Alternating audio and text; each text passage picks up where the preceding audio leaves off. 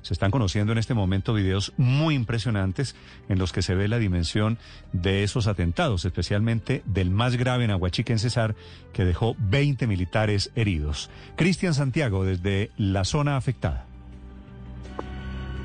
Muy buenos días. Lo último que se conoce de este caso, pues eh, está en el municipio de Ocaña, y es que en el Hospital Emiro Quintero Cañizares y en la unidad de atención del Batallón Santander están siendo eh, recibidos los heridos producto del atentado contra el Batallón de Infantería número 15 General Francisco de Paula Santander en Ocaña. Hemos recibido reportes ya que dan cuenta que el soldado profesional Carlos Barrera Rojas presenta herida en el hombro izquierdo y en estos momentos está siendo valorado por las múltiples esquirlas. Además, los especialistas buscan descartar si tiene unas fracturas. Está eh, dentro del listado de heridos también el soldado David José Oliveros, tiene herida por esquirlas a nivel de región facial en el pómulo izquierdo. Hay tres civiles, recordando que este ataque eh, los explosivos cayeron en el helipuerto y en algunas casas fiscales.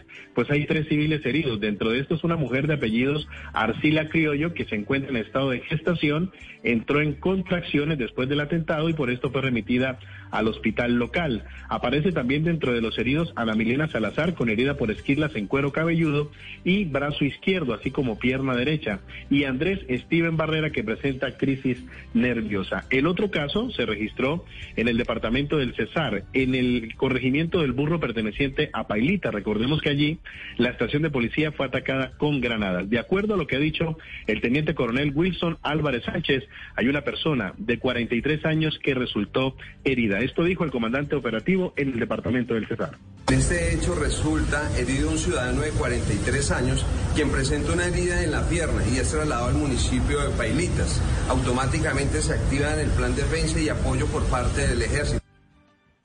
Lo último de este caso, lo último de Ocaña y esta subregión, Néstor, les contamos, está cerrada la vía entre Ocaña y Cúcuta a la altura del sector de Acolsur en el municipio de Ocaña, recordando que el Batallón Santander queda a 1.5 kilómetros del casco urbano de esta localidad. ¿Por qué está cerrada? Los uniformados están verificando que no haya más explosivos a lo largo de este eje vial y además analizando todo el vehículo tipo volquete que fue utilizado para lanzar los explosivos y determinar responsabilidades.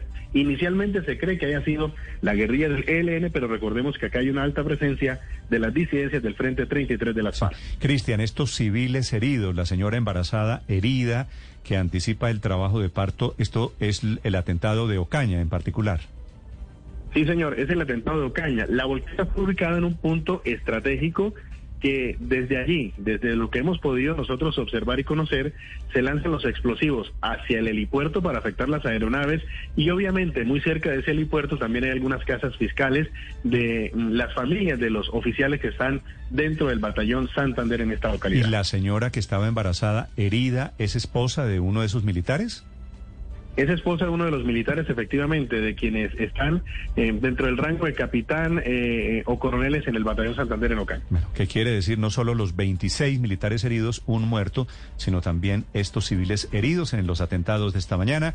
Hay pronunciamiento del presidente Iván Duque, mientras a esta hora, atención, hay una reunión de emergencia de la cúpula militar.